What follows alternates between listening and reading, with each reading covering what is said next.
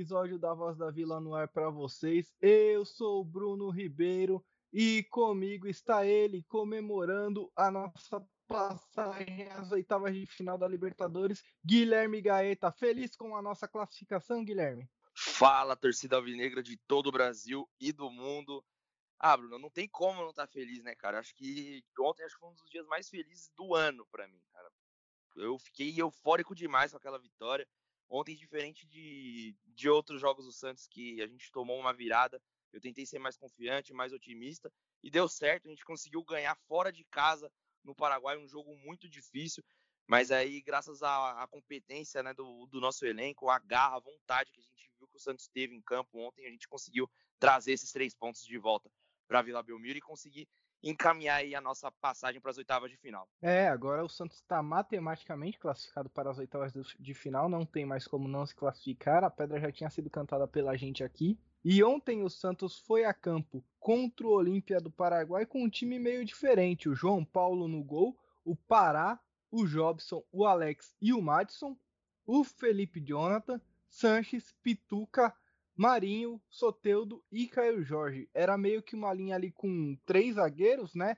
Ora o Pará se revezava, ora o Madison, o Jobson também ali pelo meio dos zagueiros e o Felipe Jonathan caindo mais pelo meio campo. O que, que você achou dessa formatação inicial do Santos que deu um pouquinho de trabalho, principalmente na, no nosso setor defensivo, né? Olha, Bruno, por um lado eu gosto bastante quando um time ele varia bastante o posicionamento dos jogadores dentro do campo. Né? Eu achei legal essa iniciativa do Cuca de ousar, né, de reinventar, mas a gente viu mesmo que o Santos passou por algumas dificuldades ali na zaga, mas eu acho que principalmente pela ausência dos nossos zagueiros titulares, né? Principalmente o Lucas Veríssimo, que faz muita falta. Né? Logo no começo do jogo, o Alex já vem dando um carrinho, toma um cartão amarelo. Então eu não sei se era a ansiedade de né, tá fazendo seu primeiro jogo ali como titular na zaga do Santos na Libertadores. E também eu, eu gosto dessa variação que o Cuca faz de uma hora tal parar na zaga, depois vem o Matson, né? Desse revezamento entre os jogadores. Né, a primeira vez que eles jogaram juntos, né? Porque a gente sabe que o Matson ele é um substituto natural do Pará, né? Embora acho que não só eu, mas você também, alguns outros torcedores gostariam que ele fosse titular. Mas eu gostei bastante dessa variação, né? Dessa dessa mudança que o Cuca deu para o time, né? Eu acho que é bem legal isso assim. É claro que a gente teve dificuldades, né? Porque acredito que seja a primeira vez que isso tenha acontecido, né? Que essa disposição tática tenha sido feita dentro do campo, né? Dentro do jogo. Então, eu acho que se a gente puder ajeitar, né? Uma opção, né? Uma saída que a gente tem aí para possíveis desfalques, né? Ou até saídas de jogadores. Algo que nós vamos comentar aqui também. É isso aí. A gente vai comentar muita coisa hoje, muitos assuntos a serem tratados hoje nesse podcast. E continuando a falar do jogo, ali já aos 12 minutos a gente abriu o placar. O Madison invade a área, como a gente sempre fala que ele é um cara muito agudo. Ele invadiu a área rapidamente, aí o Recalde atropela ele, pênalti. E aí teve aquela cena bem legal, né, do Marinho entregando a bola pro Sanches bater, incentivando o Sanches, e o Sanches colocou no fundo do gol 1 a 0 Peixão. Ali parecia que o Santos ia dominar a partida porque o Santos estava melhor do que o time do Olímpia, mesmo jogando fora de casa, né? Exatamente, cara. Eu acho que além dessa cena, né, muito legal do Marinho passando uma confiança ali pro Sanches, né? O Marinho é um jogador que está iluminado, né? Tudo que ele faz está dando certo. E eu acho que o Sanches precisava muito dessa bola, né, para fazer esse gol, para ver se, né, se sai um pouco da zica, né? Que foi algo que foi comentado pelo Soteudo na hora do gol, né? As câmeras pegaram o Soteudo abraçando ele, gritando: "Sai, zica, sai, zica", porque tava difícil, né?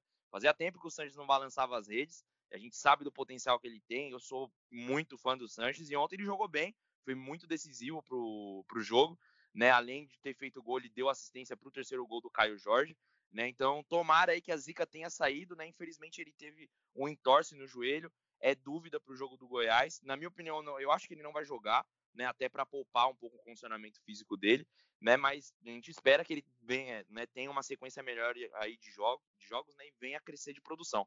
É, o Sanches ele tá, jogou muito bem ontem, inclusive foi eleito o homem do jogo, né? O man of the match.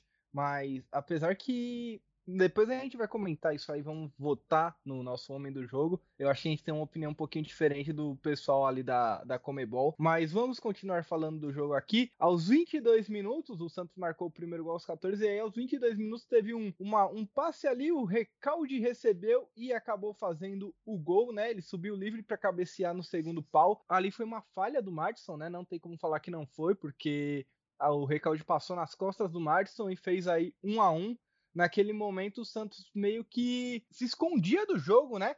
O Olímpia cresceu na partida, foi para cima do Santos e acabou acuando a gente no nosso campo de defesa. E isso foi muito ruim para o time do Santos que não sabia sair do jogo ali. Eu não sei se é porque os zagueiros não tinham muita saída de bola, enfim. Você pode até comentar isso para mim, Guilherme, mas o que, que você viu ali quando o Olímpia começou a crescer no jogo e empatou? Cara, quando acontece o empate, né, e em seguida vem a virada, eu vejo o time do Santos um pouco perdido, né, porque começou, claro que também não foi um bombardeio, né, aquela, né, aquele Deus nos acuda, mas o Olímpia começou a dominar um pouco mais o Santos, né, e os lances ofensivos eram totalmente do Olímpia, né, o Olímpia mandava um pouco mais na partida, o Santos se acuou um pouco, algo que eu não gosto, né, mas eu acho que vale ressaltar também a coragem, né, e a garra que o Santos teve para buscar o placar depois. Mas naquele momento eu achei que o Santos sim se acuou um pouco dentro do campo. Né? Eu acho que depois que fez o gol, não quis né, se arriscar tanto no ataque, né? E infelizmente acabou, não se arriscou, mas também acabou tomando a virada do mesmo jeito, né? Eu acho que independente de estar tá 1 a 0, 2 a 0, o time do Santos tem que estar tá sempre buscando o ataque, está sempre buscando a parte né, da frente do, do campo, o, o gol, né? Porque eu acho que esse é o DNA do nosso time, né? Então a gente tem que prezar por esse tipo de futebol. O Santos não é um time retraído, né? A gente já passou muita raiva aqui com o Gesualdo, com o Jair Ventura, que o time do Santos não é assim. Mas eu acho que também né, a gente não pode condenar tanto assim, exatamente por isso que você falou. Né? A gente jogava ali com três zagueiros e faltava muita saída de bola do time, que é algo que o Luan Pérez faz quando ele está jogando.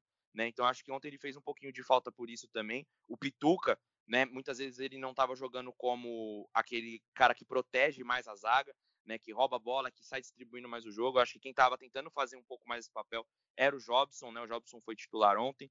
Eu gosto é, um pouco do, do, futebol do Jobson, né? Não vou mentir, mas eu acho que ontem em algumas decisões ali ele acabou se equivocando, né? Em alguns passes, a bola ficava muito, né?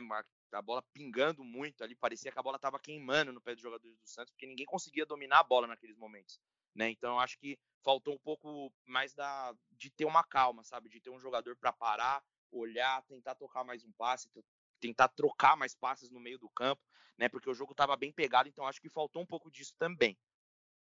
É, realmente teve essas jogadas aí que, que você comentou mesmo, né? A questão do Jobson foi uma questão a ser abordada mesmo, porque o Jobson ele era o responsável pela saída de bola, ele não conseguiu fazer essa função da maneira que a gente queria que ele fizesse.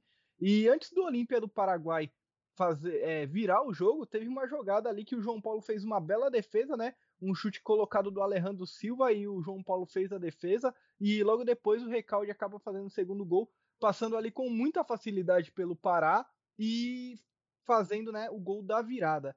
O, você acha que o Pará falhou ontem? É, avalie a partida do Pará. É um cara que a gente vem criticando recorrentemente aqui, né, na Voz da Vila. Mas o que, que você achou da partida dele ontem? Cara, o segundo gol é meio que nas costas dele, né? Depois eu tava parando para analisar assim. É Mas, é inteiro assim, nas costas dele. É, então, não, não dá nem pra falar que é meio, porque é inteiro nas costas dele. Né? Mas a gente já tá, quer dizer, acostumado, né, entre aspas, a ver o, Pará, infelizmente, dando essas falhas. Né? Às vezes ele toma né, algumas bolas nas costas e tal. A gente sabe que a parte dele defensiva né, não deixa um pouco a desejar. A parte ofensiva também, né? A gente já vem batendo um pouco na tecla do Pará aqui. Mas, assim, eu acho que, devido às proporções do jogo, né, não foi uma partida por exemplo, desastrosa. Né? Eu acho que sim teve falhas, né? Mas assim, a gente é, é claro que a vitória ela não diz ela não diz tanto assim sobre o jogo, né? Porque depois ficou um jogo bem amarrado, né? Depois que o Santos vira o placar. Mas eu achei que o Santos teve muita maturidade também para saber sofrer. E eu acho que isso vale ressaltar também é, a influência que ele, que ele tem em campo, né? Então eu acho que assim tem coisa para se melhorar, é claro, né? Tem muita coisa para a gente melhorar, até porque nas oitavas de final a gente sabe que é, é vida ou morte, né? Então, se a gente quiser chegar longe, eu acho que tem muita coisa para melhorar. Mas assim, não foi uma partida que, por exemplo, a gente tem que bater tanto na tecla, pegar tanto no pé. É, boa. Às vezes a gente critica o Pará meio por, por hábito, né? E ontem ele acabou jogando sim, ali. O, o, que ele, o que ele sabe jogar, né? O Pará não vai jogar muito mais do que aquilo que ele demonstrou ontem. Ele é um, um lateral que faz aquilo ali, né? É, o Pará é o famoso arroz com feijão, né? Aquele que tem na, no fute com os amigos, que é o, é o cara que joga arroz com feijão dele, né?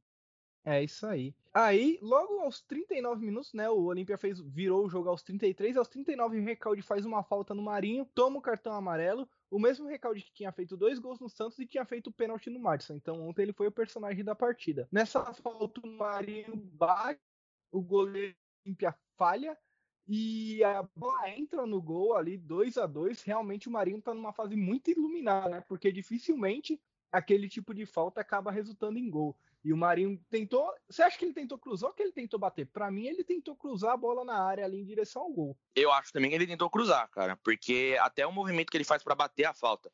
Né? Porque, por exemplo, aquele gol que ele faz contra o São Paulo. Tudo bem que ele tava bem mais de frente pro gol naquele lance. Mas ele faz uma movimentação assim com o corpo na hora de bater que dá para ver que ele quer dar uma, né, um tirambaço no gol. E ali ontem não, né? Ele dá mais uma curvada na bola assim. Eu acho que a gente contou com a infelicidade do goleiro, porque, na minha opinião, ele falhou, né? Acho que não só na minha, né? Ele falhou, aquela bola era totalmente dele, até porque ninguém do Santos corta. Mas aí, o problema não é meu.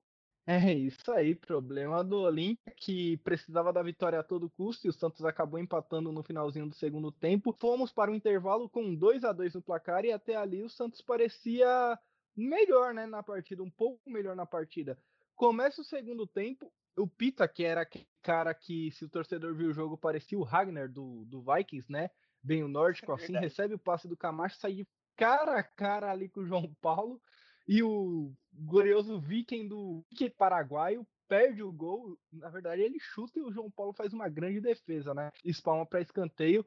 Então seria ali a segunda ótima intervenção do João Paulo. E logo após isso, o. Logo após, não, né? Uns 10 minutos depois, rola a jogada que o Marinho pega na, na direita, cruza a área toda, faz um cruzamento da, na, com a bola na área toda, assim, chega no Sanches, o Sanches só ajeita, o Sanches estava em posição legal, vale ressaltar, ajeita a bola ali pro Caio Jorge, o Caio Jorge acaba driblando o goleiro e fazendo gol, o Caio Jorge também que não fazia gol há muito tempo, né? Ontem foi o dia de tirar a zica. Foi mesmo, foi mesmo. O selo sai zica pro Caio Jorge também, se eu não me engano, o último gol que ele fez foi contra o Defensa e Justiça, foi um gol importante também, né? A gente vê que o garoto se destaca nos momentos que a gente precisa Só faz dele, gol em Libertadores. Ah, se continuar assim até, até a gente chegar na final, tá ótimo. Né? Mas, cara, eu acho que ele precisava muito daquele gol. Né? Dá para ver na hora toda a emoção dele comemorando ali e tal. Porque ele é um garoto que vem jogando bem. Né? E eu acho que a bola não tava mesmo entrando. E ontem, né, eu acho que foi a noite que tudo deu certo pro Santos, cara. Depois do jogo eu chutei o balde, tomei todas. Cheguei em casa tarde, acordei hoje para trabalhar quase morrendo, mas valeu a pena cada momento, cara, porque ontem foi sensacional. Como diz um amigo meu, Lucas Nepomuceno, do podcast de basquete Café Belgrado, o momento de comemorar é esse. Você tem que comemorar mesmo quando você tem a chance, porque depois perde e aí não comemora nunca mais. Então é, tá então... mais que certo comemorar naquele momento. É, logo após isso, né, o Santos virou o jogo e aí sim parecia que o Santos tinha dominado o jogo, estava com o jogo nas suas mãos e ali conseguiu administrar melhor. Para fechar a casinha, o que o Cuca fez? Ele tirou o Sanches e colocou o Alisson. Naquele momento você achou que a, a substituição do Cuca foi errada? Porque eu vi uma galerinha criticando porque o Sanches estava jogando bem, porque o pessoal não gosta muito do Alisson. Mas eu acho que ali naquele momento, primeiro que o Sanches estava cansado, e segundo que precisava mesmo, né, dar uma fechada na casinha para não perder o controle do jogo. É, eu acho que a intenção do Cuca foi muito boa, né? Se você quer fechar a casa, você tira um meia centralizado e coloca um volante, né? Depois é que eu não lembro quem ele tirou, mas ele colocou o Ivonei, então dá meio que uma, né, uma dinâmica, a, né, volta a ser o que era, né? Porque você tem um tem mais um volante, né? Mas aí você tem um garoto que pelo menos arma um pouco mais o jogo, né? E eu vi também muitas críticas ao Alisson, mas porque ele não jogou muito bem mesmo, né? Em algumas bolas, assim, acho que ele não teve algumas decisões, né, que foram as melhores, né? A gente sabe que o Alisson ele tem toda aquela panca, né? Tem todo aquele estilo de ser o, cão de guarda ali do Santos, então acho que em momentos como esse vale ressaltar também é, o porquê dele entrar no jogo, né? Da importância de você ter um jogador igual a ele no campo. Mas assim, é, nem só de, de, garra, de técnica, a gente é, vive o jogador, né? A gente precisa de alguém que tenha pelo menos um algo a mais do que isso em campo. Né? Eu acho que o Alisson ele precisa melhorar em algumas situações do jogo, né? Que eu acho que às vezes ele não sai jogando tão bem com a bola, ele pode, né, às vezes tentar segurar mais, né? Porque ele é um jogador que ele rouba a bola e às vezes parece que ele não olha, né? Ele chuta para onde o pé tá apontado. É aquele jogador que, né, que sai rasgando. Né, mas eu acho que às vezes ele tem que né, aprender um pouquinho com o Pituca, porque o Pituca rouba a bola, ele tenta olhar um pouco o jogo, tenta dar um passe melhor, e o Alisson ele chuta mais para onde o pé tá virado. Mas, cara, é Libertadores, né? Então se trata um pouco disso também. Né? Então acho que por isso que a gente conseguiu garantir a vitória também, né? É, é que o Alisson ele joga com a cabeça baixada, né? Parecendo um touro, e o Pituca joga mais com a sim, cabeça sim. erguida.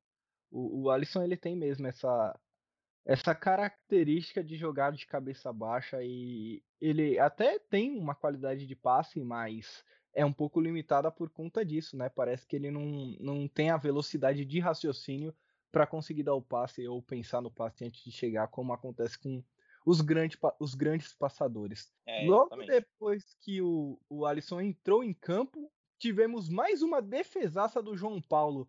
Após um escanteio ali, a bola sobra, é desviada e um jogador do Olímpia ele emenda de bicicleta ali, de puxeta, bicicleta, dependendo da. Foi uma meia bicicleta, não foi bem uma bicicleta, mas foi ali um. Talvez um triciclo. Um, é, um patinete, sei lá. É, então, é, uma coisa assim, sabe? Depois você vê o lance aí que você vai entender. Mas mesmo assim, tinha muito perigo no lance, o João Paulo se esticou todo, fez uma defesa que, guardada as devidas proporções, me lembrou muito aquela defesa que o Ceni faz no, no Mundial, na cobrança de falta do Gerhard. O, o movimento dele sair esticado assim. É, uma, é. tem uma plasticidade da defesa mesmo, né? É, então, e o João Paulo faz essas defesas, né? Ele não é bom só saindo do gol, como embaixo do, das traves ali, ele é muito bom também, e ontem ele provou isso. Depois desse lance, o Jobson saiu para a entrada do Ivonei, né? O Jobson, o Jobson tinha tomado o cartão amarelo e o Ivonei entrou, acredito que como o Santos estava com essa dificuldade do passe, a entrada do Ivonei tenha sido para isso, né, para melhorar a saída de passe do Santos. Deu para avaliar o jogo do Ivonei antes? Ontem, apesar dele ter, ter jogado poucos minutos aí? Olha, Bruno, na minha opinião, não deu tanto assim, viu? Achei ele um pouco sumido na partida, foi pouco acionado também em alguns momentos, né? Então eu acho que ele precisa de um pouquinho mais de tempo. Eu queria que ele tivesse colocado o Lucas Lourenço, né? Eu acho que o Lucas Lourenço ele vem acrescentando mais quando ele entra, mas aí o Ivonei também ele tem um grande potencial, né? Mas eu acho que ainda não deu para né, a gente tirar conclusões, igual por exemplo no último podcast a gente falou um pouco mais sobre o Lucas Lourenço, né? Que é um jogador que deu alguns passes, uns passes importantes. Ontem ele ficou um pouquinho apagado, na minha opinião. É, e depois da entrada do Ivonei, teve mais uma defesaça do João Paulo. Mais um cruzamento ali, o Montenegro subiu no meio da marcação, fez a cabeçada e o João Paulo estava lá para defender, espalmar e manda para escanteio. O Santos parece né, que vinha tomando uma pressão, mas foi isso mesmo. O Santos acabou abdicando de jogar nesses minutos e confiando muito ali no trabalho do João Paulo, né? Que ontem teve uma noite de Fábio Costa na final do Brasileirão de 2002 ou de Rafael contra o América do México, né? Apesar de ter tomado dois gols, nenhum deles foi falha do João Paulo, muito longe disso. E ontem ele foi garantindo o resultado. Inclusive, depois dessa defesa aí, o Soteudo saiu para entrada do Lucas Braga. Antes de falar do João Paulo, que eu ainda tenho mais coisas, mais lances para narrar dele aqui, o que, que você achou do jogo do Lucas Braga ontem, que também jogou poucos minutos ali, 15 minutos ele ficou em campo. E, aliás, antes de você falar, na mesma substituição ali, o Caio Jorge saiu para entrada do Raniel. Aí já aproveita e fala do desempenho dos dois. Olha, eu acho que o Lucas Braga ele se deu bem porque ele conseguiu dar uma caneta ali e colocar um lance no Instagram, né? Porque foi um lance que ele colocou. Para falar a verdade, eu não prestei tanta atenção no, na hora do jogo, eu só vi depois. E aí eu reparei que ele fez, né, um lance. Que ele deu uma caneta ali na ponta do campo, né, e tal. Eu acho que, assim, não dá pra gente avaliar tanto também, porque foram substituições um pouco né, mais ao, ao final do jogo, né? E então, assim, a gente não sabe o quanto elas podem acrescentar, né, por serem substituições mais, mais tardias, né, tanto a dele quanto a do Raniel. Mas eu acho que também é para né, você tentar dar um pouco mais de fôlego para o time, principalmente na marcação, porque o Santos estava tomando um bombardeio. Né? Ontem foi noite de João Paulo, cara. Aquela bicicleta, aquela bicicleta, pocheta, sei lá o que que ele virou ali, o meu coração parou naquela hora. Teve é, também teve um lance de uma cabeçada, né? Que o João Paulo, a bola veio um pouco em cima do João Paulo, é claro, mas ele tá ali para fazer isso. Né? Eu quero também aproveitar para agradecer o Everson de ter entrado na justiça, ter feito tudo aquilo, ter saído do Santos, né? Aí veio o Vladimir, é claro, o Vladimir se machucou e hoje a gente tem, na minha opinião, cara, é um dos melhores goleiros que o Santos já teve pós Rafael, né? Porque eu sou muito fã do Rafael, gostava muito dele no Santos. Eu não era tão assim com o Vanderlei. E, cara, o João Paulo vem cada vez se mostrando mais seguro debaixo das linhas, né? E, assim, vem cada vez rendendo mais elogios aqui no nosso podcast, né? Eu acho que não é, não é o primeiro, é claro, e nem vai ser o último podcast que a gente vai elogiar ele, porque que partida, cara, que atuação. E como eu falei, o João Paulo ainda fez duas grande de, grandes defesas. Aos 80 minutos teve um outro escanteio no meio da área, o Alcaraz deu a cabeçada no canto direito, o João Paulo caiu para fazer a defesa, fez uma bela defesa ali. E ainda nos acréscimos, ali faltando um minutinho para acabar o jogo, teve uma cobrança de lateral na área, o Montenegro bateu no canto esquerdo e o João Paulo fez mais uma defesa garantindo assim a vitória do Santos por 3 a 2 no Paraguai. Foi como eu falei, lembrou muito aquela final de 2002, onde o Fábio Costa garantiu né, o nosso título ali contra o Corinthians. Ontem o João Paulo garantiu a nossa classificação para a segunda fase da Libertadores, para as oitavas de final. Notícia boa para o torcedor do Santos: o Santos termina ali a rodada da Libertadores com 13 pontos em 5 jogos. O Defensa e Justiça fica em segundo com 6 pontos. E o Olímpia do Paraguai fica com 5 pontos. Agora os dois vão se matar ali para ver quem fica com esse segundo, com essa segunda colocação, né? Porque o Santos já está classificado para a próxima fase. O que esperar do Santos na próxima fase da Libertadores? Ah, cara, vamos ver aí também é, quais serão os times que vão passar em segundo, né? Porque vai dividir os dois potes, né? Mas eu acho que assim, é, se a gente conseguir desenvolver esse futebol, né, é um time mais aguerrido, né, um time que vai para cima com mais garra, eu acho que a gente tem a plena condição de passar é, independente de quem venha. Né? Claro que todo jogo da Libertadores é um jogo difícil, a gente sabe disso, mas eu acho que o Santos, pelo menos na Libertadores, se mostra um time muito corajoso, sabe? Isso é muito, tipo, muito legal de ver, sabe? A gente sabe que o time do Santos não é aquele time que tem grandes estrelas do futebol, não tem grandes contratações, a gente sofre com né, essa semana turbulenta que teve né, diversos, diversas notícias no, nos bastidores. A gente sabe que a gestão do Santos é um caos, mas em campo é um time que representa, sabe? Eu acho que é disso que a gente precisa. O torcedor, ele vem sofrendo com né, diversas, diversas coisas, diversas notícias que às vezes não dá nem vontade de você se informar, porque senão você fica triste, né? De tanta coisa ruim que pode acontecer. Mas aí você vai assistir o jogo e você vê pelo menos que quem tá lá dentro de campo tá dando sangue, sabe? Eu acho que é isso que importa. Então, eu acho que independente de quem vem pela frente, a gente tem sim condição de passar. Né? E também vale lembrar que deu uma embolada no grupo do Santos, porque o Delfim ganhou do Defensa e Justiça, né? Então agora até o Delfim tem chance de passar.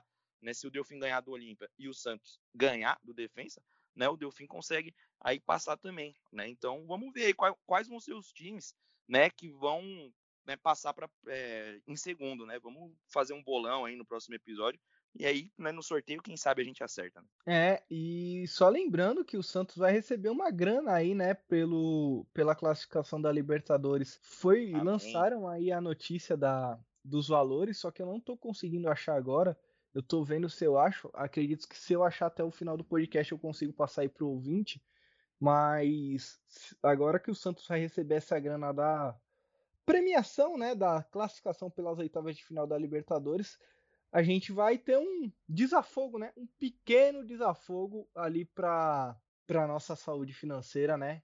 Que está bem complicada. Mas antes de falar da nossa saúde financeira, né? Antes de falar do Santos fora de campo, vamos falar sobre a partida contra o Goiás, né? O que, que você espera para a partida contra o Goiás? A gente está gravando isso na sexta-feira, então sextou aqui na Voz da Vila. E o Santos enfrenta o Goiás pelo Campeonato Brasileiro no próximo domingo às 6h15 da tarde, em Goiânia. O que, que você espera dessa partida aí?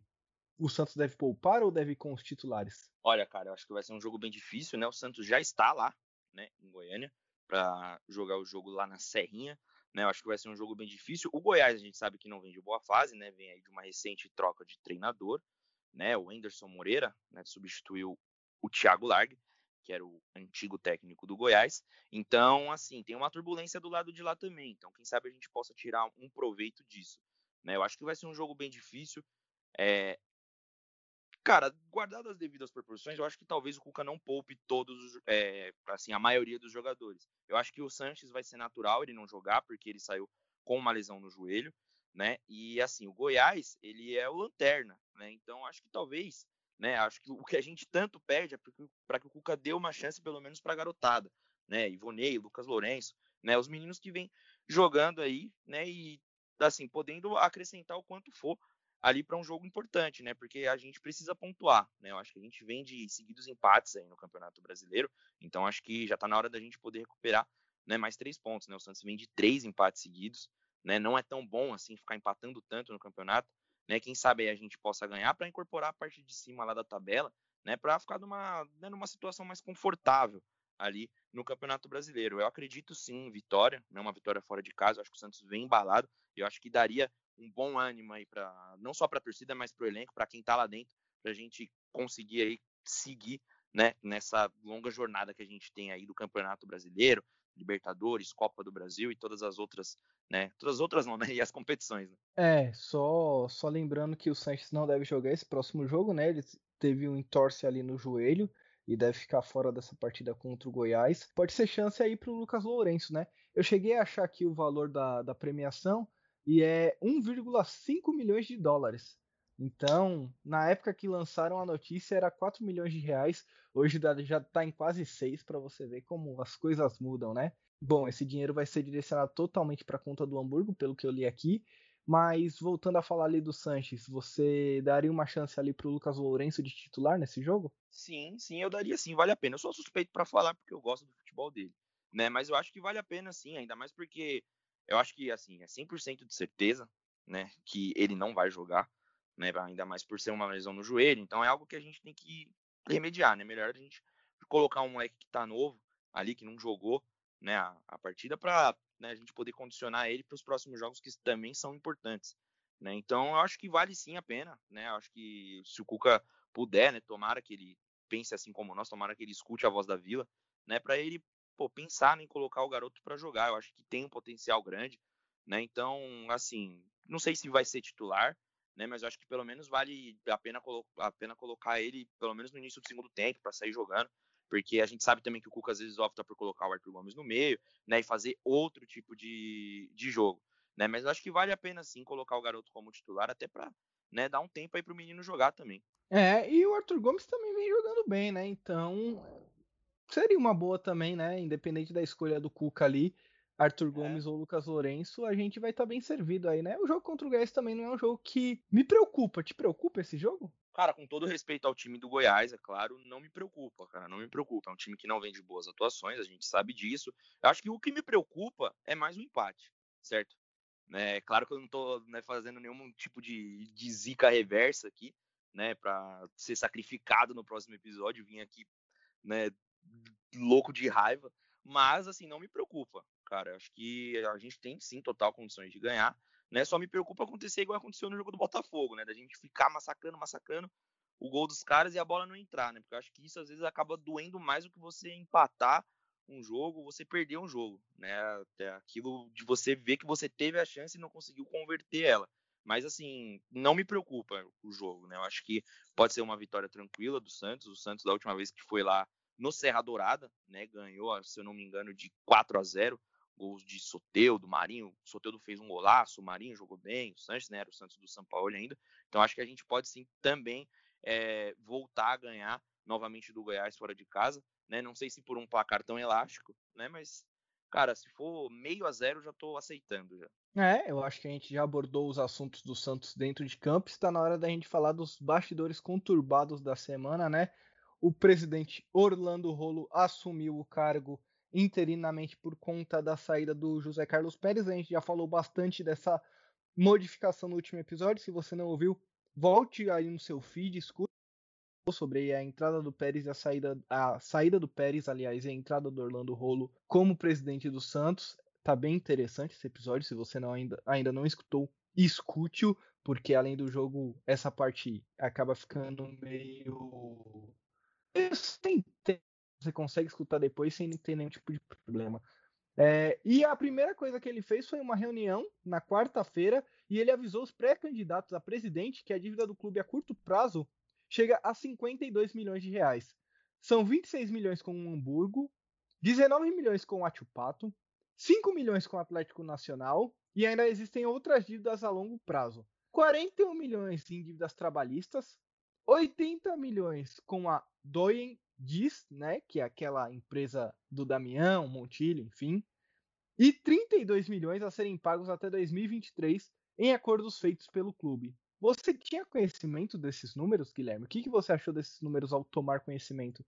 E aproveita e fala o que, que você achou dessa atitude do Rolo em reunir todo mundo ali que está para ser candidato à presidência do Santos e dar para eles esse balancete. Rapaz, é dinheiro, hein? Eu acho que metadinha Queria na minha conta. Só um. É, Queria só um então, milhãozinho. Metadinha na minha conta, nem precisava nem de metade, já resolvia a minha vida, cara, porque é dinheiro. Eu tinha conhecimento das dívidas do com os times, né, com o Hamburgo, com o Chipato e com o Atlético Nacional, né, essas dívidas acho que todo torcedor santista, pelo menos que buscou procurar, teve né, conhecimento, mas é, eh, para falar a verdade, essa com o Doen, né, que é com, com um grupo que né, efetuou a compra junto com o Leandro Damião, eu não, eu não sabia, né? E para você ver como é desastroso, né, algumas gestões do Santos, porque, cara, o Leandro Damião, além de ter tido um, né, uma passagem pífia pelo Santos, é, faz muito tempo que ele já saiu e a gente ainda deve, né, a gente ainda tem resquícios dessa, dessa dívida, dessa contratação, né, então, para falar a verdade, eu fico, com essas informações, eu fico um pouco assustado, né, é, na verdade, questão... não, não são só resquícios. 80 é. milhões é o valor integral. Eu acredito que Santos tenha pago um real do, do valor do Damião para Doen.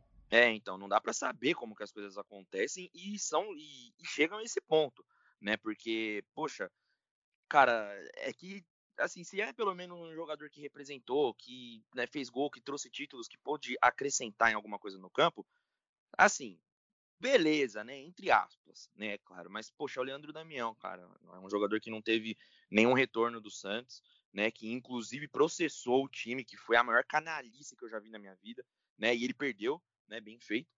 E assim, eu acho que a gente tem que tentar sanar essas situações o mais rápido possível. E eu gostei muito dessa atitude do Rolo, né? Porque assim, ele junta todo mundo que tá querendo concorrer e fala assim, ó, rapaziada, é isso aqui que vocês vão ter que que vocês vão ter pela frente, entendeu? Quem quiser ser presidente do Santos tem que ter a noção de que é isso aqui que vocês vão ter que, né, que, que pagar, que acertar.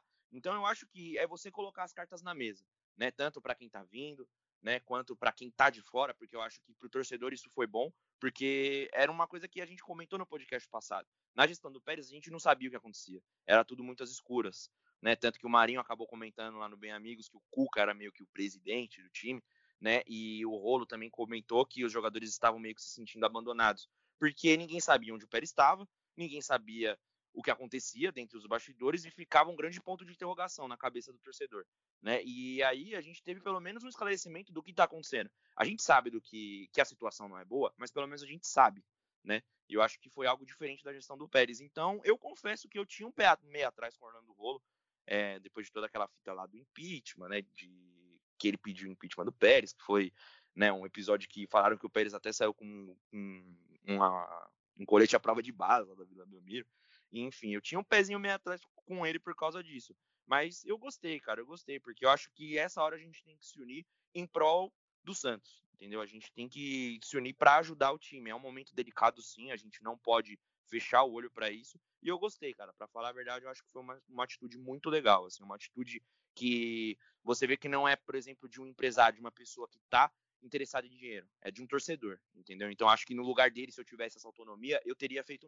É, só para esclarecer pro pro torcedor santista como isso foi feito, o Orlando Rolo em sua entrevista coletiva informou que criaria e criou um chamado comitê de transição onde conta com membros dos 10 pré, das 10 pré-chapas, né?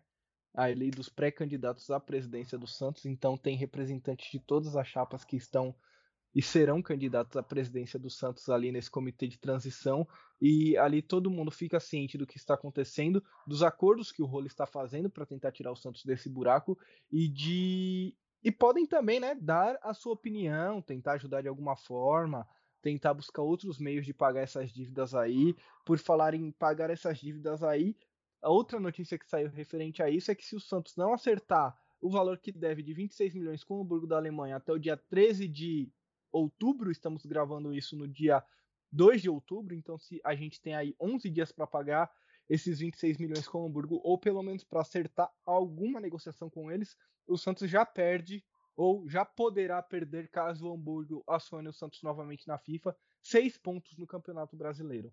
É preocupante essa situação, né? Eu acredito que essa dívida tenha que ser a primeira a ser aí tratada pela gestão do rolo. É, cara, é muito preocupante, para falar a verdade, porque são seis pontos, cara. Então, assim, são duas vitórias, por exemplo, sei lá, uma vitória contra o Ceará e uma vitória contra o Sport, que foram vitórias suadas, fora de casa. Né? A gente perde. Eu acho que eu, se isso acontecer, eu vou ficar pelo menos uns 30 minutos tentando digerir o que aconteceu. A gente e... quer ir pra zona de rebaixamento, se a gente é, então. pontos hoje. É, então tá muito colado né, o Campeonato Brasileiro. E assim, eu acho que é por isso também que né, a gestão está tentando vender aí o Lucas Veríssimo, né? Não sei se né, todo mundo ficou sabendo, né, leu as notícias, mas o Lucas Veríssimo recebeu algumas propostas, a gente ainda vai comentar sobre isso, né? Então acho que o time está tentando fazer um dinheiro rápido, né? E quem sabe tá aí também. Spoiler, Guilherme, você tá dando spoiler no episódio. É, é, dei spoiler. Eu tenho esse costume chato de dar spoiler não só em, em episódios de podcast, peço desculpas. Mas, enfim, eu acho que talvez com, né, quem sabe aí com esse dinheiro que o Santos vai receber da premiação da Libertadores, não dê pra gente, né, adiantar um pouco, pelo menos amaciar, contornar um pouco a situação, né, para que a gente não perca esses pontos, né? São pontos importantes que a gente precisa, né, no Campeonato Brasileiro. Então, eu acho que se isso acontecer, cara, assim, é meio que você você empurra, né, literalmente você empurra o time, né? Você joga ele lá para baixo na tabela e acho que você tem que remar cada vez mais para tentar sair de uma situação que pode piorar ainda, né? Então, eu acho que isso é o pior, né? Mas tomara que a gente consiga resolver isso o mais rápido possível para que a gente consiga aliviar aí os cofres do Santos, né? Encher os cofres para depois esvaziá-los de novo, mas por um bom motivo, né? Nem que né, a gente tenha que inevitavelmente perder alguns jogadores, né? Mas a gente precisa pensar no Santos em primeiro lugar. É, mais uma informação financeira do Santos é que uma das opções, né, que o time escolheu ou que o time tem ali à sua disposição seria utilizar novamente do ex-presidente Mar Marcelo Teixeira, pedir ali um empréstimo para ele e parece que ele já foi procurado e já aceitou ajudar nas dívidas do clube. O valor que a gente tem estimado até o dia 31 de dezembro é de 58 milhões em dívidas e o Marcelo Teixeira aceitou ali realizar um empréstimo de aproximadamente 60 milhões de reais. O que, que você acha dessa atitude tanto do rolo de procurar o Marcelo Teixeira quanto do Marcelo Teixeira de ajudar o, o Santos novamente com esses valores? Olha, na minha opinião, isso é meio estranho, é meio esquisito, né? Porque a gente já conhece o Marcelo Teixeira de outros carnavais, né? Vamos dizer assim. E, bom, eu, eu não sei, né? Claro que a gente tá meio que no topa tudo por dinheiro, né? Mas acho que a gente tem que repensar também para no futuro a gente não se complicar, entendeu? Porque não adianta você apagar o fogo agora, sendo que depois ele pode vir dois, duas, três vezes maior, né? Então assim a gente não sabe como isso vai funcionar ao certo, né? É uma coisa meio que nas escuras, né? a gente não sabe como que vai ser. Então eu fico com um pouco de medo, cara. Mas para falar a verdade, para ser bem sincero, eu tenho mais medo no momento de perder seis pontos né? Então, assim, vamos ver o que vai acontecer, né? E lá aí, assim, é meio que um discurso meio relaxado, mas lá na frente a gente vê, né? A gente precisa primeiro quitar essas dívidas para aliviar um pouco não só a parte financeira, mas também esse desgaste que o Santos vem sofrendo, né? Todo dia a gente abre o Twitter, abre ali as fontes de notícias, os canais esportivos e vê notícias é, meio pessimistas do, do Santos em relação a isso, né? Muita gente bombardeando e com razão, claro, a, a gestão passada, não quero passar pano para ninguém aqui, né, que fique claro. E, cara, é meio cansativo, sabe? A gente só vê notícia ruim, e aí quando, por exemplo, o Santos ganha um jogo, importantíssimo, claro, na Libertadores a gente extravasa, né? Mas aí a gente para para pensar no que está acontecendo dentro do clube, e aí a gente, né, pode ver que vem mais coisa por aí. Então, não sei, cara, eu fico com o pé atrás, mas assim, se ajudar a resolver por hora, né, se ajudar a gente a não perder seis pontos no Campeonato Brasileiro, eu vou ter que aceitar, né? É, e já que você deu spoiler, comente sobre essa possível venda do Lucas Veríssimo aí. Acredito que vocês tenham lido a notícia aí, esteja mais por dentro atrás do que eu quanto a valores. Então, conte para o torcedor Santista o que acontecerá com o maior zagueiro do Brasil. concordo com você. Na minha opinião, o Lucas é o melhor e maior zagueiro do Brasil. Eu acho que, cara, eu, eu não tenho palavras pro Lucas Veríssimo, gosto muito dele, sempre gostei, sempre achei melhor que o Gustavo. Enfim, né, não, não vou ficar rasgando a seda para ele aqui, porque acho que essa é a opinião de quase todo torcedor santista. Mas, vamos à notícia. O Santos recebeu primeiramente uma, uma proposta do Braga, pelo Lucas Veríssimo, né, e assim, foi considerada uma proposta baixa, né, foram 5 milhões de euros, né, que o Braga chegou assim para dar para o Santos, né? E o Santos achou uma proposta um pouco baixa. Eu Mas também tem acho. Converter, tem que converter para ficar legal. Aí é, não. 30 milhões de reais é, né? É, isso mesmo, né? é, porque quando, quando você fala em euro, a gente tem, tudo aqui você converte para ficar maior, entendeu? Que a nossa moeda tá valendo nada. É, então, e aí, aí tem, que se, tem que converter para se divertir, né? Para achar, para ficar legal. E aí pra achar grande. Achou, é, então, pra, e o Santos achou um valor baixo, né? Não fechou por hora, né? E na minha opinião também acho que o Santos também não tem que ficar tão desesperado porque o Lucas é um jogador que tem mercado, né? Então acho que a gente pode sim vender ele por um, né? Por um, um valor maior, né? E aí, né? A, ele tem uma avaliação de 8 é, eh, milhões de euros.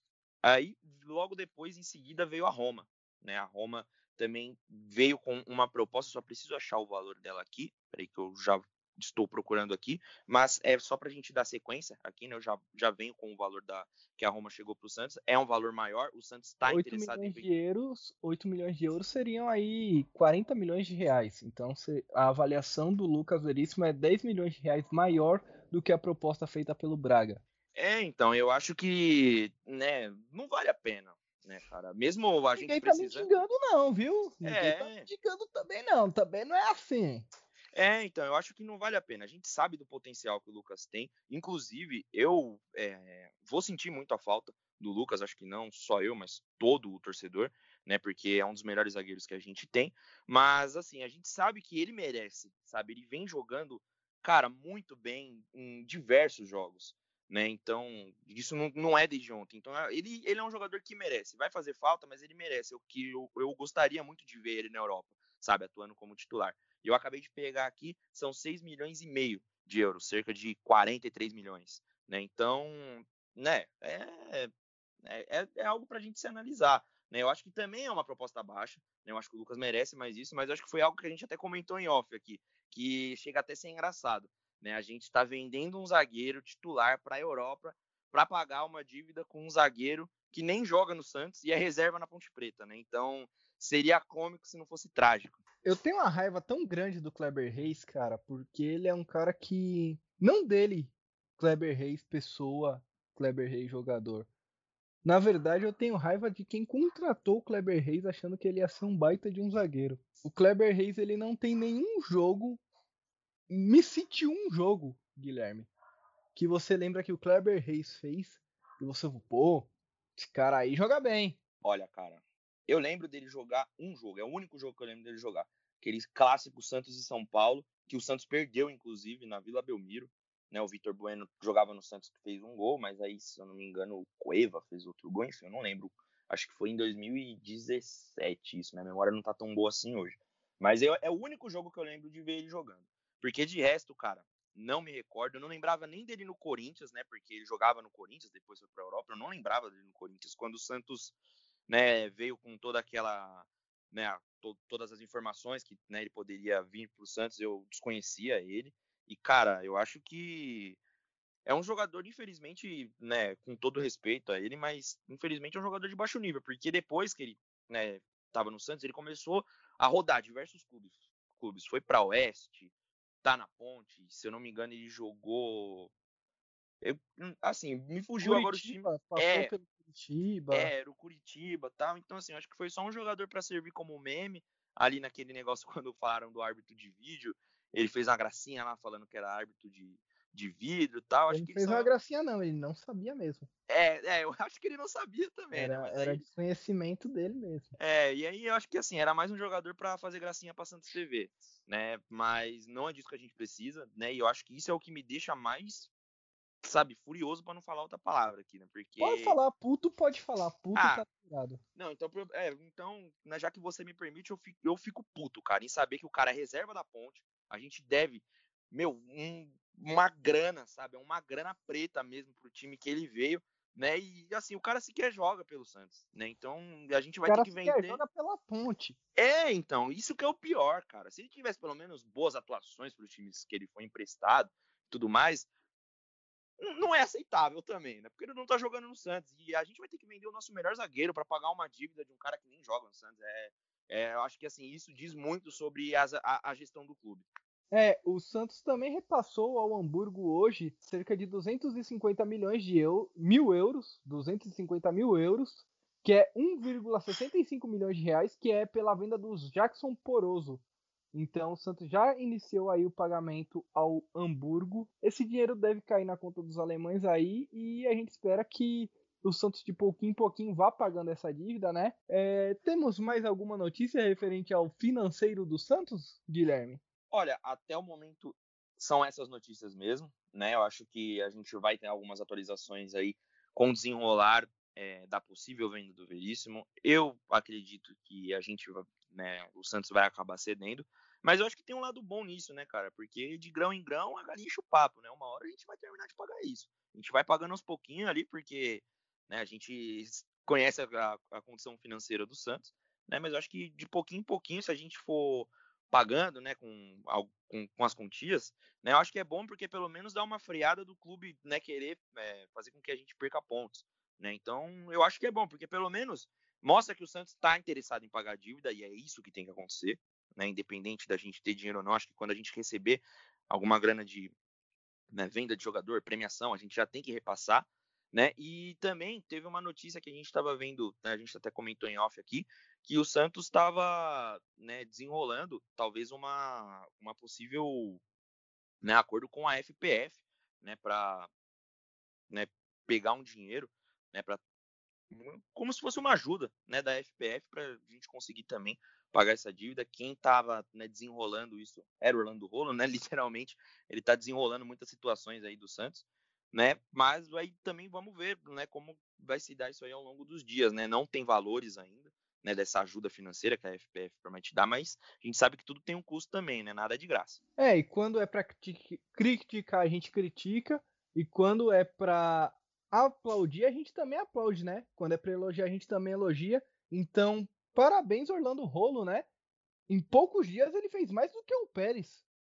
Exatamente, está se mostrando muito ágil, né? E com vontade de resolver o problema. Então eu acho que isso que tem que tá acontecer. Tá lá, ele é, tá lá. Então, é, então, eu acho que pelo menos os jogadores não, né, não, não, não se sentem na situação que estavam antes, né, de estarem meio abandonados, né? Pelo que eu li também, parece que ele vai lá para Goiás para ver o jogo, para acompanhar, né, todo o elenco, e eu acho que isso é importante, né? Ele tem que estar tá do lado, né, mostrar o apoio, né, e mostrar que eles não estão sozinhos, que tem gente lá que está arregaçando as mangas para, né, dar de cara com o problema e resolver ele assim que possível. É, já temos quase uma hora aí de gravação são 50 minutos, então acredito que a gente já esteja chegando na reta final do podcast. Dá pra gente falar do nosso último assunto programado ainda, né? Que esse deve ser um assunto mais rápido porque é só nossa opinião. O que, que você achou aí da divulgação, né? Do Ademir Quintino como candidato a vereador da cidade de Santos e candidato a vice-presidente do Santos Futebol Clube na chapa do Rodrigo Marinho. É Rodrigo Marinho? É esse o nome do cara que é candidato a presidente? É, eu acho que é isso mesmo. Se eu não me engano, é, é Rodrigo Marinho. E, cara, eu. Isso aí divide muito minha opinião, cara. Porque eu, gostar, eu gosto muito do, do Quintino como jornalista.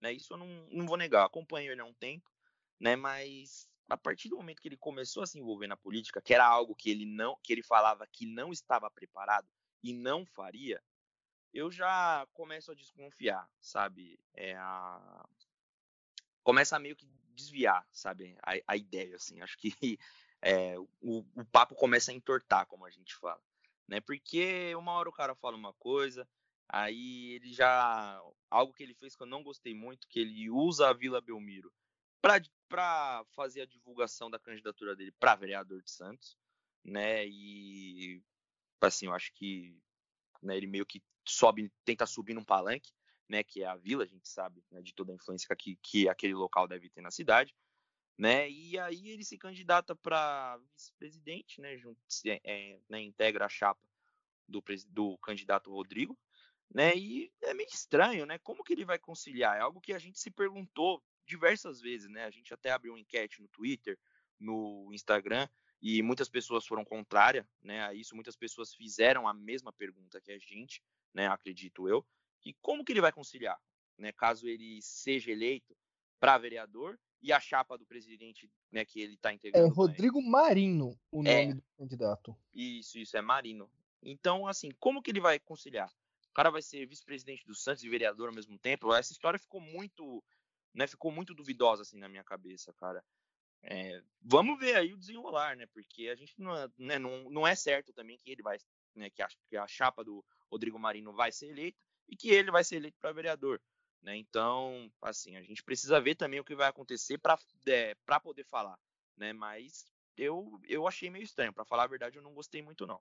Você chegou a ver o vídeo que ele lançou na, no YouTube dele ontem? Ele tava falando justamente disso. Você chegou a ver esse vídeo aí? Não, não, para falar a verdade, eu não tinha conhecimento desse vídeo. vou buscá-lo depois que eu preciso ver, porque né, eu tô com dúvida, então preciso ver para sanar minhas dúvidas. Né? Eu acabei não, então, não vendo. E resumidamente o que ele falou foi que ele não vê. Eu vou tentar resumir aqui de forma que não fique ruim, que pareça que eu estou criticando ele. Eu vou primeiro tentar resumir o vídeo, depois eu dou minha opinião. Beleza. É, o que ele falou foi que ele não acha que vai ter conflito, porque quando tiver jogo do Santos e tiver sessão na Câmara dos Vereadores de Santos, ele estará na Câmara dos Vereadores e não no jogo do Santos. Segundo o Ademir, palavras dele, o presidente é muito mais importante que o vice e eles conseguem delegar ali várias funções. Então, enquanto tiver, por exemplo, é, vamos dizer, sessão na Câmara dos Vereadores para votar alguma lei para Santos, enfim, qualquer coisa do tipo, o Ademir estará como o Ademir vereador. Quando tiver Jogo do Santos de fim de semana, sábado ou domingo, o Ademir diz que irá acompanhar o time do Santos sem nenhum problema. Segundo ele, Ademir, ele usou até de exemplo o presidente que foi presidente do Santos na época do Pelé, né, nos anos 1960, 61, 62 ali, que era deputado federal. Então o presidente do Santos naquela época ficava em Brasília e conseguia gerir o clube, mas bom, outros tempos. E o próprio Ademir admitiu isso e falou que por conta desses 60, outros tempos. Né? É, então. É, ali na década de 60, ali, o presidente do, do Santos da década de 60 até, se eu não me engano, 63, 64, ele era deputado federal em Brasília. E aí o Ademir disse o seguinte: por serem outros, outros tempos, eu consigo hoje, de qualquer lugar que eu estiver, conversar com outras pessoas sobre o que eu precisar conversar. Eu não entendi direito essa parte, para mim não ficou muito claro, porque para mim pareceu que se a gente precisar dele como vice-presidente, ele vai estar remotamente no clube, quando não for possível estar lá presencialmente. Outra coisa que ele também disse é que, aí eu já não sou muito a favor da, do pessoal fazer, é que houveram ali alguns ataques ao filho dele, falando que vai ter um conflito de interesses, porque o filho dele é jogador profissional da base do Santos. E Andrei, aí, né? o Andrei. E aí ele é vice-presidente, aí teria uma pressão para escalar o menino, mas ele falou que ele não gerencia essa parte, que em nenhum momento ele vai fazer isso, que ele sempre foi um cara muito claro e realmente ele, por mais que a gente concorde ou discorde dele, ele sempre foi muito claro com, quanto às posições dele. Tem algumas coisas que a gente discorda, eu discordo, você já me falou também que discordou de algumas atitudes dele, mas quanto a isso eu também não vejo muito problema, porque são coisas totalmente diferentes. É, agora, o que me pegou, eu acho que eu consegui, eu consegui resumir bem, Guilherme, deu para ficar mais ou menos Sim, entendido? eu, eu entendi claramente, cara. Então, o que me pegou é o seguinte, eu entendo que dá para você estar remotamente no lugar, eu entendo que quando tiver eleição é, da Câmara você não vai estar tá no clube, mas o que eu não entendo é o seguinte: do jeito que o Santos está hoje, com as dívidas que o Santos tem hoje, a próxima administração ela não vai poder ficar só na mão do presidente. O vice-presidente também vai ter que ter um papel Sim. importante na gestão. A gente sabe o que acontece, por Exatamente. exemplo, nessa, que a gente não tinha vice-presidente. A gente viu o que aconteceu. A minha pergunta é a seguinte: e se o vice-presidente precisar, por exemplo, se ausentar? Se o vice-presidente precisar ir numa reunião na Comebol e o Santos tiver um outro assunto a ser. Se o presidente, aliás, precisar ir numa reunião na Comebol e o Santos tiver um outro assunto a ser tratado dentro do clube? Uma demissão de um técnico, uma contratação de um jogador e tiver uma reunião na Câmara. A gente sabe que hoje, como o próprio Ademir falou, as coisas são muito rápidas. O mundo é muito digital, né? Então você consegue falar remotamente, mas tem coisa que não dá para fazer remotamente. Você não consegue assinar a contratação de um jogador remotamente. Você tem que ir lá e assinar o contrato. Você tem que baixar, imprimir o contrato lá e assinar. Vai dar para ele fazer isso como vereador? Se a gente precisar dele, são questões bem complicadas para mim. E se acontecer alguma coisa com o presidente e ele for afastado do cargo, como aconteceu com o José Carlos Pérez? Como ele vai conciliar essas duas coisas? Porque se acontecer uma vez, pode acontecer duas. Eu não sei. A gente espera que não. A gente espera que a próxima gestão Sim, seja uma, é. uma gestão séria. Mas tem que estar preparado, cara. Se você quer ser vice-presidente do Santos, na minha opinião, você tem que estar full time, 24 horas, à disposição do Santos. Porque o Santos não é brincadeira. E mais do que ninguém, o Ademir sabe disso. É, eu vou tentar ser breve, porque assim, eu tenho né, opiniões borbulhando aqui na minha cabeça. Eu acho que tem dois pontos importantíssimos nisso. Cara, a gente sabe que tem uma avalanche de coisa ruim acontecendo dentro dos bastidores do Santos, né? Perda de pontos, muita coisa que a gente já falou aqui. E eu acho que no momento, cara, a gente não pode optar, né, pensar em votar em um cara que vai ter uma múltipla função, não que, que não vai ser dentro do clube entendeu? Num cara que é o vice-presidente, que é um cargo importante dentro do Santos, que eu acho que não é válido Ademir falar que não é, né, né, supor que não é tão importante quanto o presidente, né? Então, assim, eu já acho que pega um pouco nesse aspecto, né? E assim, eu acho que a gente precisa de gente focada no Santos, entendeu? A gente entende que para ele pode sim ser importante. Ele é um cara que mora né, na região ali da Baixada Santista. Ele deve conhecer aquela região muito mais do que a gente. Ele deve ter um propósito para querer ser vereador da cidade e vice-presidente do Santos. Mas eu acho que ele tem que escolher, entendeu? Ele tem que abdicar de um lado. Ou ele se candidata para vereador e foca em ser vereador da cidade, ou ele se candidata para ser vice-presidente do Santos e foca para ajudar um clube que precisa muito de gente séria e de ajuda certo? A gente precisa de pessoas integradas 24 horas preocupadas com o Santos, entendeu? É, a gente passa por um tempo difícil, né? E eu acho meio estranho essa essa posição dele de falar que ele pode tentar é, resolver as coisas remotamente, de que não vai precisar estar tá sempre ali, sabe, por perto, porque ele meio que já se candidata para vice-presidente querendo tirar o dele da reta, na minha opinião, né? Claro que né? Não, não, não, não vou condená-lo, né? Mas assim, na minha opinião, ele meio que se candidata querendo tirar o dele da reta. E algo que eu queria pontuar aqui também é que eu não acho válido, eu não acho legal o torcedor santista ficar esculachando o filho dele, entendeu?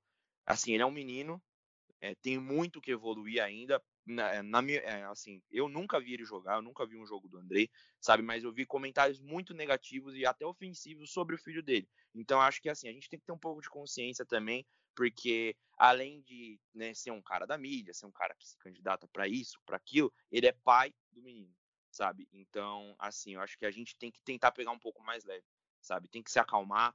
A gente sabe que tem uma expectativa muito grande em cima dos meninos do Santos, mas eu acho que não é legal, não é válido a gente ficar esculachando o menino sem ao menos ele ter tido uma chance, sem ao menos ele ter né, feito um, jogo relevante. Né, assim, é claro que se ele fizer isso, a gente vê que ele não é isso, a gente vai falar, né, a gente não vai colocar, passar a mão na cabeça dele só porque ele é filho de um cara que é meio que até agora, né, um personagem ali no Santos, mas eu acho que a gente tem que ter também um pouco de calma, acho que também a gente não pode levar das coisas muito a ferro e fogo, sabe? E eu vi muito isso na torcida do Santos. A gente estava falando de o Ademir se candidatar a vice-presidente. E aí já tinha o pessoal levando, ah, aquele filho ruim dele lá, que não sei o quê. É claro que uma coisa acaba levando a outra, né? Porque ele é filho de um cara que pode ser o possível vice-presidente do Santos. Mas eu acho que a gente tem que também colocar um pouquinho o pé no freio. Tem que pensar também nas coisas que a gente fala antes de, né, de falar, de, de, de postar, né? De digitar. É isso aí. Eu acho que a gente conseguiu passar por esse assunto aí da forma que ele tinha que ser tratado.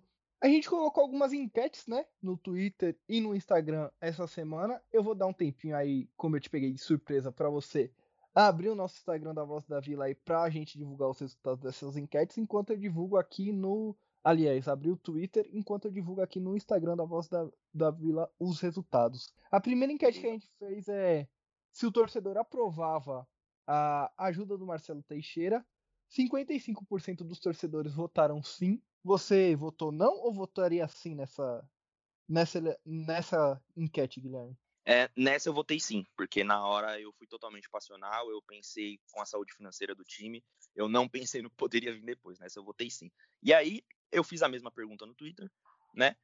E aí eu coloquei nesse. Eu coloquei que o Orlando Rolo procurou o Marcelo, tal, a mesma pergunta. 57% dos torcedores é, colocaram que sim, né? Que toda ajuda é válida e 42% colocaram que não, né, que isso podia trazer problemas. Né? Eu coloquei em outras palavras aqui no, no podcast. É, não, mas o no, importante é.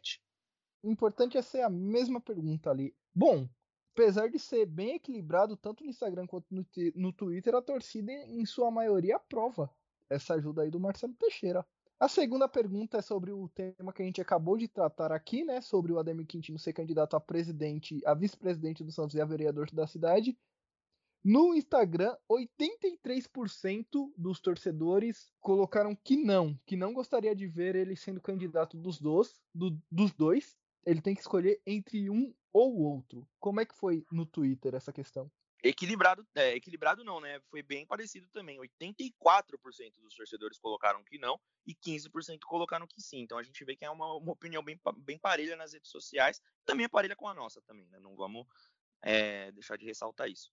É, a voz do povo é a voz de Deus, já diria o outro. A terceira enquete que a gente fez é se aquele projeto da Vila da W Torre vai sair do papel depois que o presidente da W Torre deu uma declaração dizendo que, independente da gestão, o projeto está de pé. A gente fez uma pergunta aí, né? Se vai sair do papel ou não esse projeto, e 85% dos torcedores no Instagram do, da Voz da Vila votaram que sim.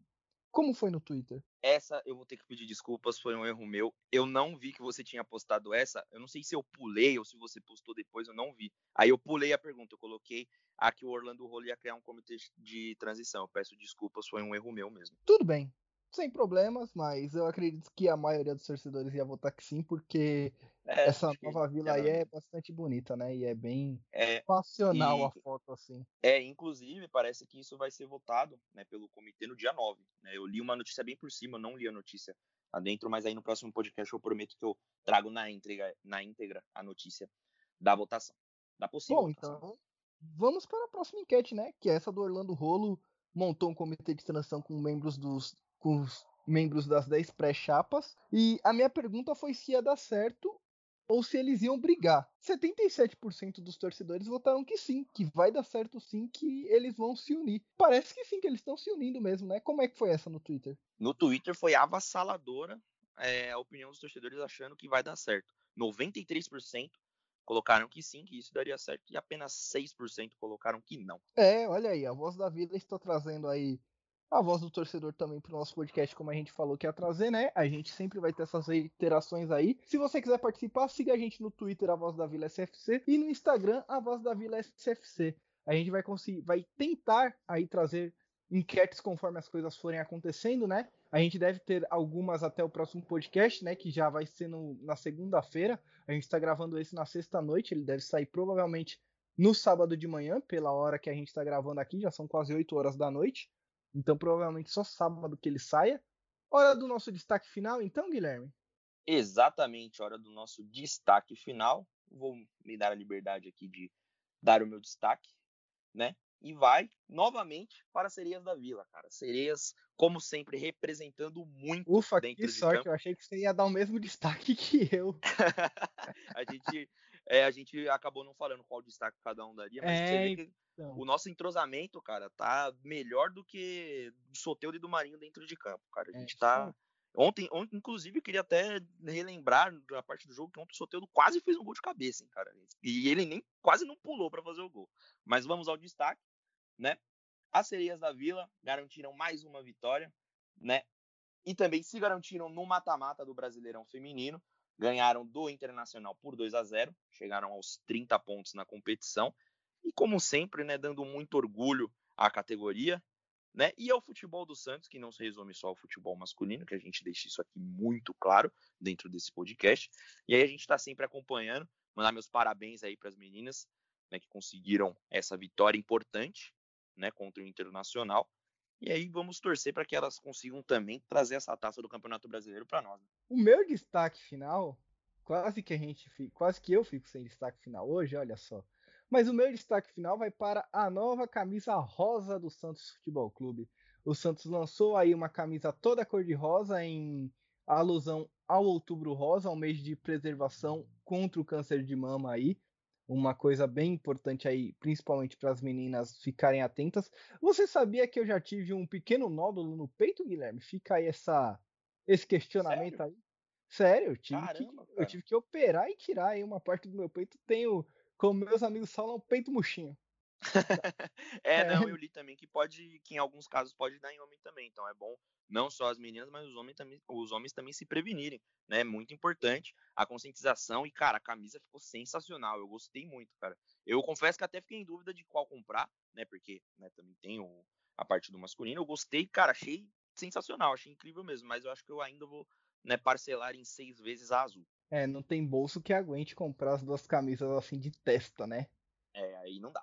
É, a gente ganha pouco ainda, viu? Logo menos, aí temos planos para vocês nos ajudarem a ajudar a gente também, né? Me ajuda a te ajudar. Mas ah, o meu destaque final vai para essa camisa aí do Outubro Rosa, bem legal, né? O Santos sempre por dentro dessas ações sociais aí. E essa é mais uma ação de conscientização. Então, você, tanto homem quanto mulher, se previna, não só contra o câncer de mão, mas quanto a todos os outros tipos de câncer também, né? Você que é homem, faça o exame periódico, você menina também. A gente sabe que em pandemia não é muito bom ficar indo em médico, né? Mas caso você sinta qualquer tipo de desconforto ou qualquer tipo de coisa estranha ou diferente, procure o seu médico. Acho que o destaque final médico do Santos Futebol Clube foi dado com sucesso, né, Guilherme? Exatamente. A voz da Vila também é conscientização, galera. Vamos se cuidar, entendeu? Para que a gente possa desfrutar cada vez mais da nossa vida, da nossa família, dos nossos amigos e do peixe, que é o que a gente mais gosta, é o que a gente, né, ama nessa vida. É, uma hora e dez de episódio já está na hora da gente encerrar esse episódio. Muito obrigado a você que ouviu até o final. A gente faz episódios muito extensos, mas é porque o Santos deixa a gente com muita coisa para falar, né? Não dá pra gente vir aqui todo dia falar também, porque senão vocês iam enjoar da gente rápido, né? Agora, para você que não enjoou, indique pro seu amigo, indique aí para sua família, indique pros seus colegas santistas, indique nos grupos de WhatsApp, Facebook, Instagram, Twitter. Siga a gente nessas redes sociais aí, compartilhe porque é muito importante o seu compartilhamento. Você não tem ideia de quanto um simples clique aí no botão compartilhar do agregador que você estiver ouvindo faz a diferença pra gente. Quanto mais gente ouvir esse podcast, para mais gente vai chegar e mais conteúdo a gente vai conseguir criar aqui, então, né? Vocês fazem a gente fazer a voz da vila. É por vocês e para vocês que a gente faz esse podcast aqui. A gente não recebe por isso, a gente tem outros empregos, tem outras atribuições e a gente faz a voz da vila por amor ao Santos e porque a gente acredita que a torcida santista precise e queira ficar informada quanto ao clube e goste aí do nosso formato, né, mais descontraído, de torcedor para torcedor. Muito obrigado a você que ouviu até o final. Fala aí, Guilherme. Exatamente, pessoal. Também queria agradecer muito ao pessoal que interage com a gente no Twitter, né? Como eu já falei algumas vezes, eu que fico mais lá no controle da página, né? E eu acho muito legal quando o pessoal interage com a gente, principalmente nas enquetes. Eu fiquei bem feliz que teve um resultado positivo, o pessoal votou, interagiu, tal, né, no, em, em algumas, né, em alguns comentários antes que eu busco fazer, o pessoal comenta, tal. Então, quero agradecer é, muito ao pessoal que vem nos ajudando, vem compartilhando, vem ouvindo, vem dando opiniões. Eu acho que isso é muito importante porque, é, como o Bruno falou, a gente tem outras atribuições, mas se eu pudesse, eu viveria do Santos, né? Eu acho que seria um sonho para mim, né? Então, a gente está aqui por amor, cara. É, assim, é algo que é, eu gosto muito de fazer, é algo que fazer esse podcast, acho que assim, é a melhor hora do meu dia, é a hora que eu sento e converso sobre uma coisa que eu amo, né? Então, assim, eu faço com muito amor, então, assim, é, eu acho que essa é a forma da gente retribuir, né? O, o carinho do torcedor, a interação, né? E agradecer por estar aqui. E não deixar também de pedir para você compartilhar com aquele seu amigo que gosta de ouvir um papo mais contraído sobre o Santos e também não esquecer que é o peixe. É isso aí, obrigado a você que ouviu até o final. A gente volta a conversar na segunda-feira. O episódio do, quando a gente grava costuma sair num dia depois. Então, fique aí esperto no seu feed, fique atento. Muito obrigado a você que ouviu até o final e até a próxima!